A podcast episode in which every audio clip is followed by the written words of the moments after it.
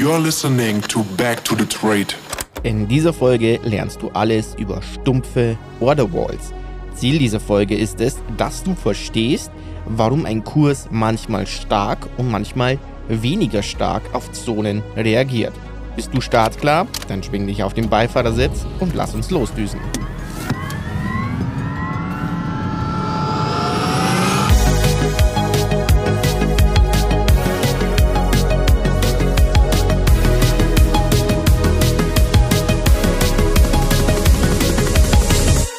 Hallo lieber Zuhörer und herzlich willkommen zu Back to the Trade, deinem Podcast Trading Kurs zusammen mit mir. Mein Name ist Philipp Granida und ja, mich und auch dieses Podcast Projekt gibt's noch.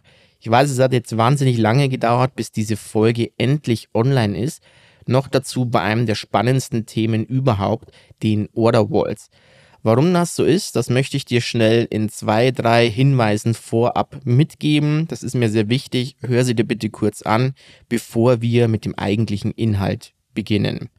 Diejenigen, die hier diesen Podcast fleißig anhören und vor allem der Reihe nach anhören, die wissen, dass ich ein Markttechniker bin. Also, dass die Charttechnik per se für mich das wichtigste Werkzeug überhaupt ist. Ich mache meine Einstiege und ich mache meine Absicherung um meine Gewinnmitnahme und auch, wie ich die Positionen manage, zu 80, 90 Prozent am Kursverlauf aus. Natürlich sind Nachrichten wichtig, aber es ist mehr so eine Entscheidung. Ne? Also wenn wir zum Beispiel ein Setup in einem Markt planen und es würde hier zu einer Eskalation kommen, wie es jetzt im Ukraine-Krieg war und ist oder jetzt mit den Ausschreitungen in Israel, wie auch immer, dann wäre das zum Beispiel so ein Schalter, so ein Entscheidungsschalter für uns, dass wir dieses Setup in diesem Markt nicht machen, wenn er entsprechend beeinflusst wird. Wie das funktioniert im Detail, das werden wir uns im weiteren Verlauf dieses Podcasts im Bereich News und Nachrichten anschauen. Ich wollte damit nur ausdrücken, dass für mich die Entscheidungsgrundlage immer die Charttechnik ist. Wir können es auch schnell andersrum spinnen. Es kann sein, dass ich mir eine Aktie anschaue und es kommen wahnsinnig geile Nachrichten für diese Aktie raus. Es gibt irgendein neues Produkt oder was auch immer. Dann würde ich nie hergehen und würde nur basierend auf dieser Nachricht einfach einsteigen. Ich brauche auch hier ein Setup. Und meistens würde das eben so ausschauen, wenn wir eine sehr positive Nachricht haben in einer Aktie, dass wir diesen positiven Long-Trend erst korrigieren müssen, dass ich einsteige. Zum Beispiel. Kann natürlich passieren, dass wir gar keinen Einstieg kriegen, aber wichtiger ist, dass immer ein Setup dranhängt. Warum habe ich jetzt das so ausführlich erzählt? Prinzipiell würdet ihr bei mir nie einen Kurs hören, wo ich 40 Folgen lang über die Trader-Psychologie was erzähle. Ich finde das wahnsinnig wichtig. Das möchte ich jetzt nicht irgendwie in, in ein schlechtes Licht rücken, aber ich bin der Meinung, man kann sich über die Trader-Psychologie Gedanken machen, wenn man die Technik davor beherrscht. Ich finde, wir machen das Ganze nach 80-20. 80 Prozent ist einfach Technik, Logik, Struktur und dann die letzten 20 Prozent sind dann Psychologie. Wie hältst du dich an diese Struktur? Hast du jetzt hier Fehler gemacht? Wie gehst du mit Fehler um? Ja, also das ist natürlich irgendwann schon wichtig, aber für die meisten Trader da draußen, die eben nicht erfolgreich sind, ist es eben einfach mal das knallharte, strukturierte Wissen. Jetzt kommt aber eine Sache, die ich hier auch mal betonen möchte. Ich hatte in den letzten Wochen eine wahnsinnige Tiefphase. Ich habe mir einfach zu viel ja, auferlegt mit dem Podcast. Jetzt gibt es dann Seminare wieder, dann hier Website umbauen, da irgendwas erstellen. 100.000 Hausaufgaben, die kommen. Also ich möchte das jetzt nicht in ein schlechtes Licht rücken, also erneut nicht in ein schlechtes Licht rücken. Ich mache das ja alles ganz gerne. Aber ich saß dann hier vor meinem Mikrofon in meinem dicken Ledersessel und habe es nicht geschafft, einigermaßen sinnvollen Content zu produzieren. Und für diesen Podcast und auch diese einzelnen Folgen brauche ich so einen gewissen Flow. Ich möchte mir ja nichts skripten, ich labe ja so vor mich hin und versuche das alles möglichst verständlich zu erklären und hatte da einfach keinen Flow. Und dann hatte ich zusätzlich auch nochmal Corona, bin ich auch ganz ehrlich. Da war ich ähm, auf der Wiesen am Oktoberfest. Ja, wer auf Instagram ist, der sieht genau, das letzte Reel ist vom Oktoberfest. Da war ich gerade auf dem Weg dahin. Und ähm, ja, dann hat es mich richtig schön gestreckt. So, Lange Rede, kurzer Sinn. Ihr solltet schon auch körperlich und vor allem psychisch in der Lage sein zu traden. Kleiner Fun fact, damals in meinem Studium wo eigentlich so die Hochphase war, wo ich also quasi 100% vom Trading gelebt habe. Aktuell ist es ja so, dass ich ja mittlerweile mehrere Einnahmenquellen habe und durch das, dass diese Einnahmenquellen auch nicht nur noch äh, 10 oder 20 Euro sind, äh, verteilt sich das einfach prozentual ein bisschen anders. Es ist heute immer noch eine meiner wichtigsten Einnahmequellen überhaupt, aber ich habe einfach mehr aufgebaut. Damals in, im Studium war es so, dass ich 100% davon gelebt habe. Und da konnte man auch anhand meiner Performance-Kurve ganz schön sehen, wann ich Prüfungsphase hatte oder wann ich irgendwas machen musste, also irgendeine Hausarbeit oder irgendein, was weiß ich, ne? Das konnte man tatsächlich sehen. Entweder ich habe scheiße getradet oder halt gar nicht. Und ich habe mich dann irgendwann dazu entschieden, gar nicht zu traden. Und das ist ein ganz einfacher psychologischer Tipp, den ich dir gebe. Wenn es dir nicht gut geht und wenn es nicht läuft, lass die Finger vom Trading. Ja, es wird wie so ein Teufelskreislauf sein. Du bist scheiße drauf, du handelst scheiße, dein Konto wird scheiße. Ja, und es ist so eine richtige Spirale nach unten. Ganz blöder, banaler Tipp. Lass es. Ja, wenn es unbedingt sein muss, dass du dich damit versuchst eher abzulenken, dann mach dir ein zweites kleines Konto. Also nicht dein Hauptkonto, sondern mach dir so ein CFD-Konto mit 1000 Euro lock dich aus dem Hauptkonto aus und dann zock mit kleinen Beträgen auf dem CFD-Konto rum. Dann hast du so ein bisschen den Reiz aus dem Finger, sag ich mal, ne, auf der Maustaste, wo man die Position eröffnet. Und äh, ja, du kannst dich vielleicht ein bisschen ablenken. Was du auch kannst, ist natürlich hier diesen Podcast hören, weil ähm, ja, ich hier alles voller Informationen baller und dich hier versuche zu motivieren und die Hausaufgaben zu machen in dein Trading Journal. So, jetzt habe ich noch kurz ein, zwei Hinweise und dann fangen wir auch schon direkt an. Dieser Podcast ist ja mittlerweile gar nicht mehr so klein. Wenn man den Suchbegriff Trading bei Audible, Spotify oder Apple Podcasts eingibt, dann findet man Back to the Trade. Sieht ein bisschen anders aus als die anderen Cover, die haben alle irgendwelche schöne Menschen von drauf. Ich habe ein Auto.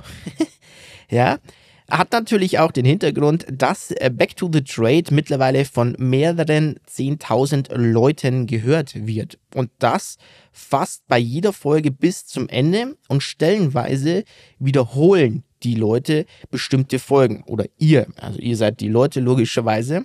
Und das finde ich ein wahnsinnig cooles Feedback, weil es mir das Gefühl gibt, dass ihr zum einen schätzt, was ich euch hier erkläre und zum anderen versucht es zu verstehen. Und das finde ich mega, mega cool.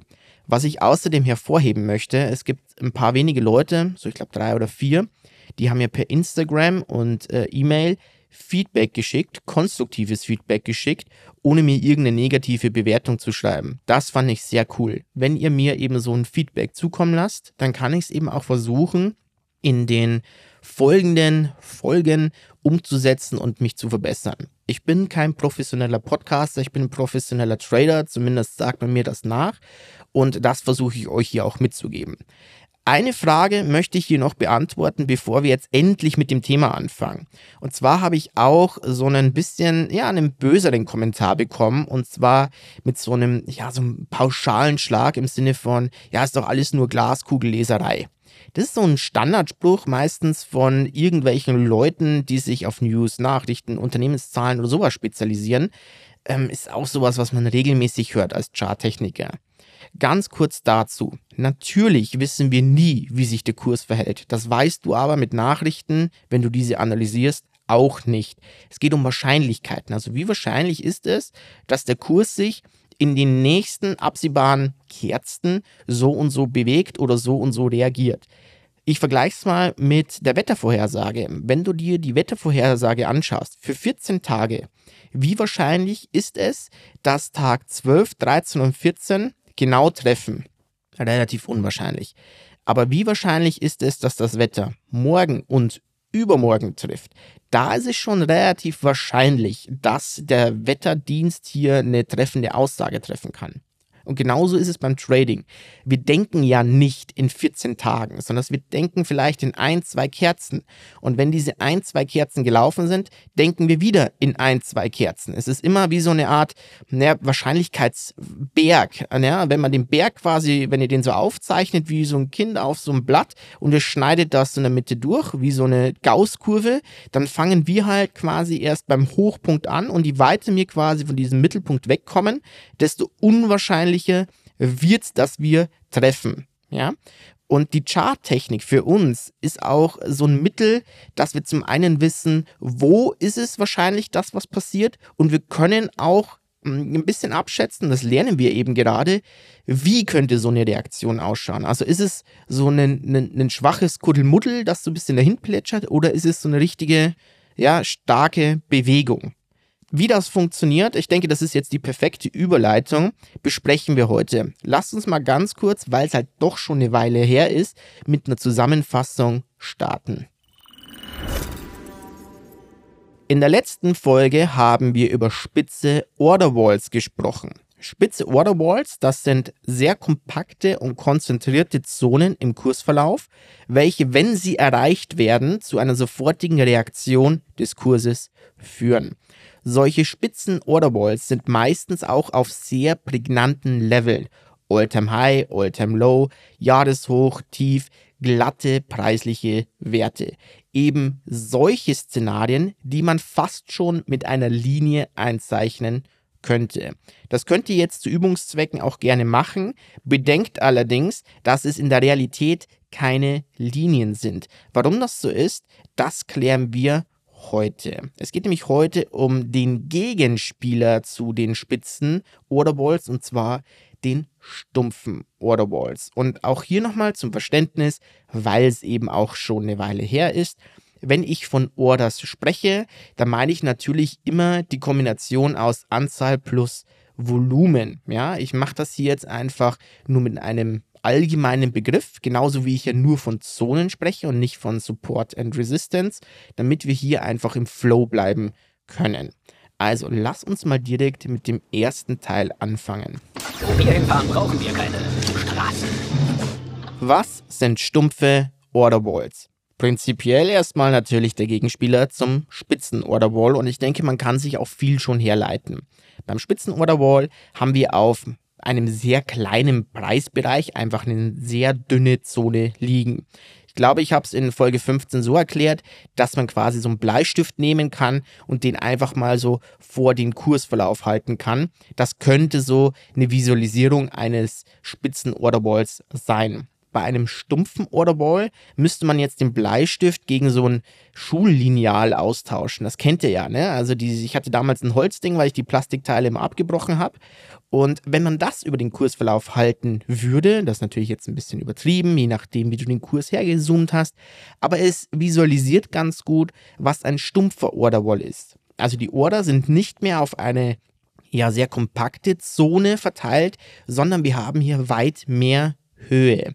Und das hat gewisse neue Eigenschaften, die wir uns anschauen müssen. Die Realität sieht übrigens auch so aus, dass wir meistens mehr stumpfe Orderwalls haben als spitze Orderwalls. Also spitze Orderwalls sind in der Tat spitze, wenn man sie sieht, weil dann kann man sie schön handeln. Das ist relativ einfach. Da muss man auch nicht die Welt beachten. Außer eben, dass man sie erreichen muss, damit eben diese Order in den Markt geschwemmt werden. Bei stumpfen Orderwalls ist das ein bisschen anders. Hier kommt es nämlich drauf an, wie weit der Kurs in diesen Orderball reinläuft. Stell es dir so vor, du hast hier eine, ja, eine Verteilung in diesem dicken Lineal. Und zwar in der Mitte dieses Lineals, das ist jetzt die optimale Vorstellung, haben wir den Peak der Order. Also da liegen am meisten drin. Und dann geht es zum oberen Rand und zum unteren Rand nach unten von der Anzahl der Order. Also wenn in der Mitte, sagen wir mal, 100 Order liegen, dann liegen am Rand vielleicht noch 5 Order. Und das gibt dann immer so schrittweise nach oben. Das ist jetzt eine reine plakative, qualitative Vorstellung von dem Ganzen. Die Realität weicht natürlich ab.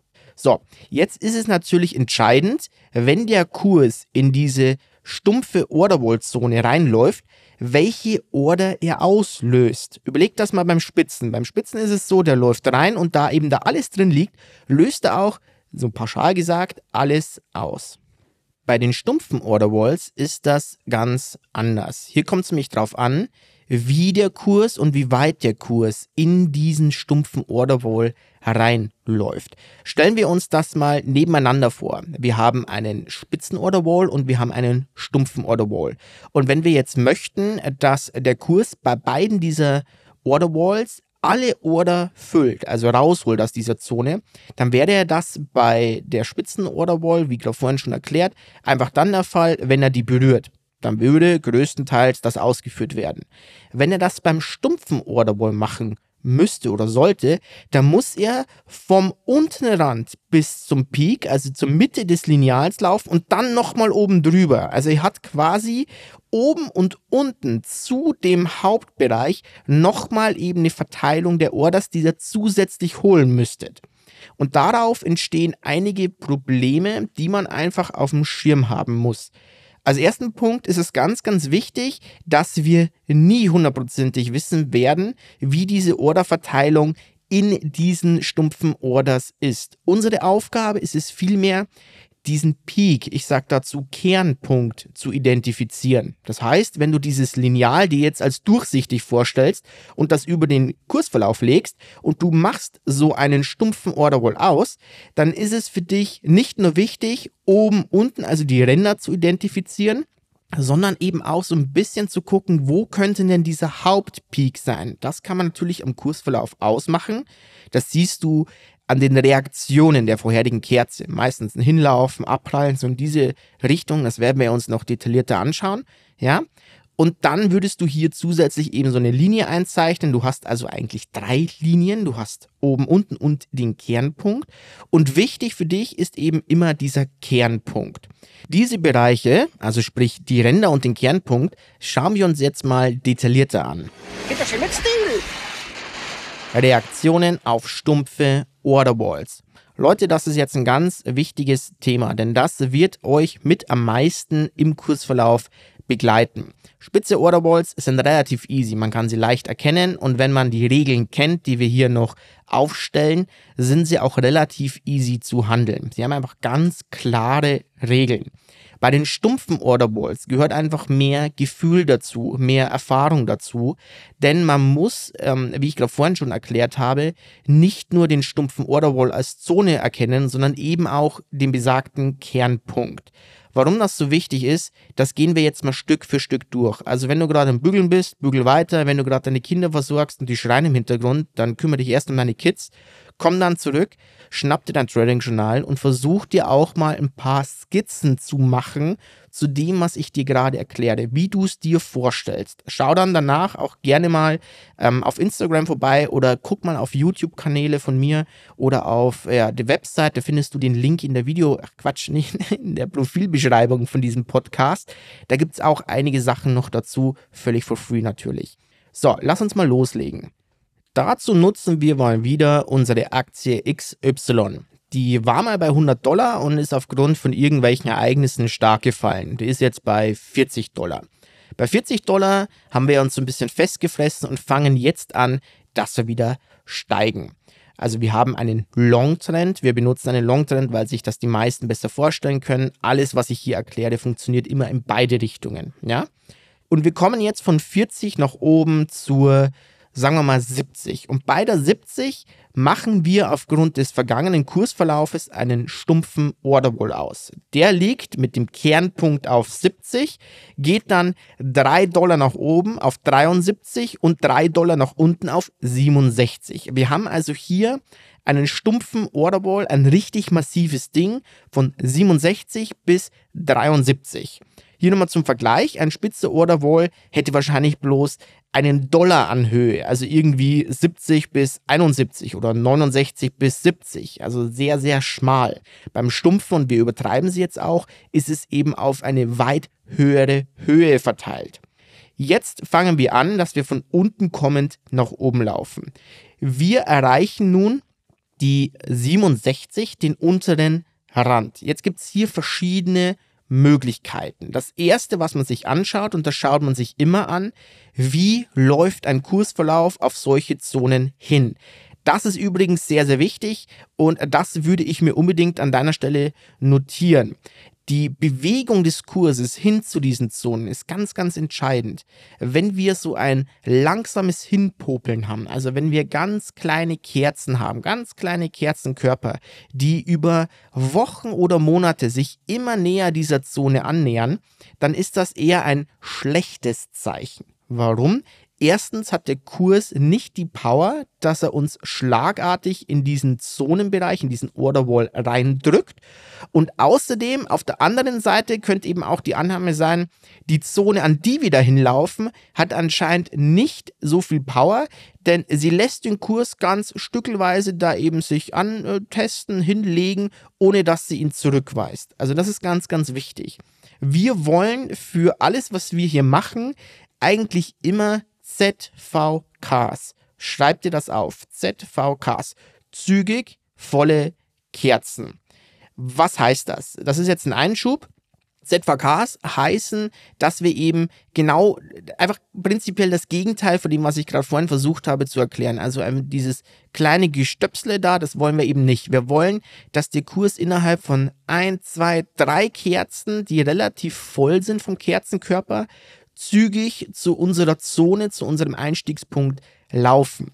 Weil, und das ist die Überlegung, zum einen, wenn der zügig hinläuft, haben wir viel Power im Kursverlauf. Das ist schon mal wichtig, weil die wird er auch brauchen, um diesen Orderwall, egal ob er jetzt spitz oder stumpf ist, auszulösen. Außerdem ist es so, dass nur mit einer gewissen Höhe der Kerze wir es auch schaffen werden, diese Order alle reinzuholen. Ja, das werden wir im Laufe der Zeit hier in diesem Podcast immer weiter verfeinern. Das war jetzt der erste Ausblick, der erste ja, Überschlag. Also wichtig für dich, ZVKs, zügig volle Kerzen, das kann ich schon selber nicht mehr sagen, hin zu diesen Zonen. So, zurück zu unseren Order Walls. Wir haben also jetzt von unten kommend in unserer Aktie XY ZVKs, ja, zügig volle Kerzen, hin zur 67. Jetzt ist die erste Überlegung, was könnte hier passieren? Für uns wäre es jetzt wichtig, dass bei dieser 67 eigentlich noch keine Reaktion erfolgt. Warum ist das so?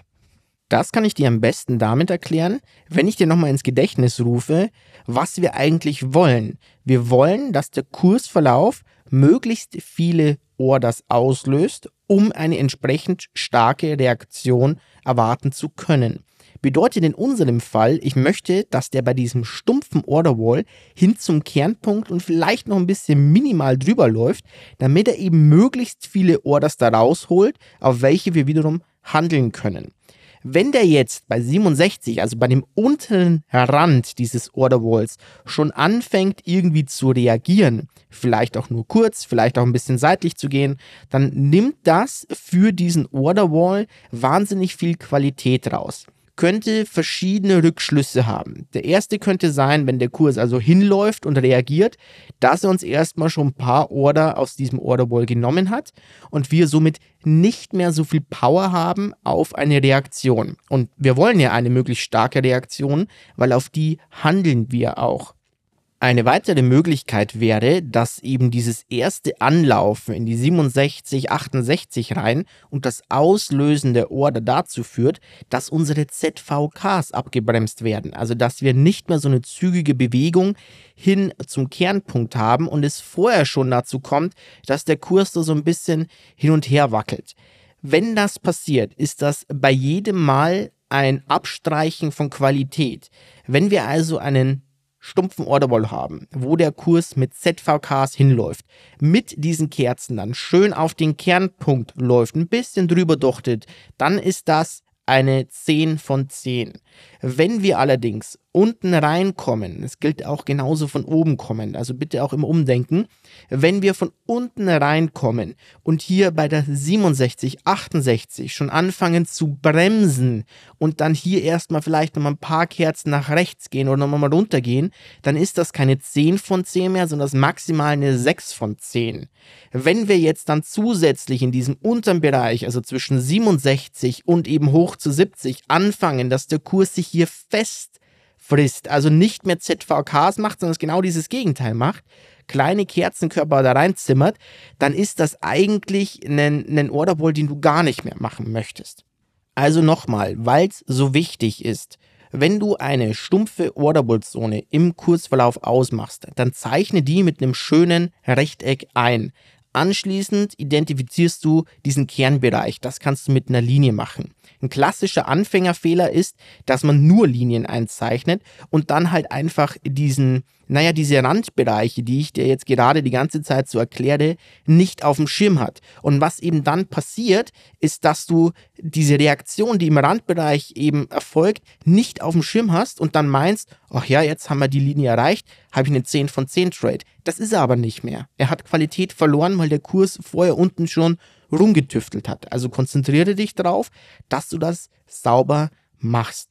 Die optimale Bewegung ist, der Kurs läuft herein mit ZVKs, zügig vollen Kerzen. Du hast keine tatsächlich starke Auswirkungen in diesen Randbereich und der Kurs läuft dir 67, 68, 69, 70 rein. Du merkst, dass bei 70 das Ganze so ein bisschen zu erliegen kommt, dann kriegst du noch so einen kleinen Docht hoch zu 71 das ist das perfekte Szenario. In diesem Fall würdest du versuchen, eben bei der 70 entsprechend hereinzukommen.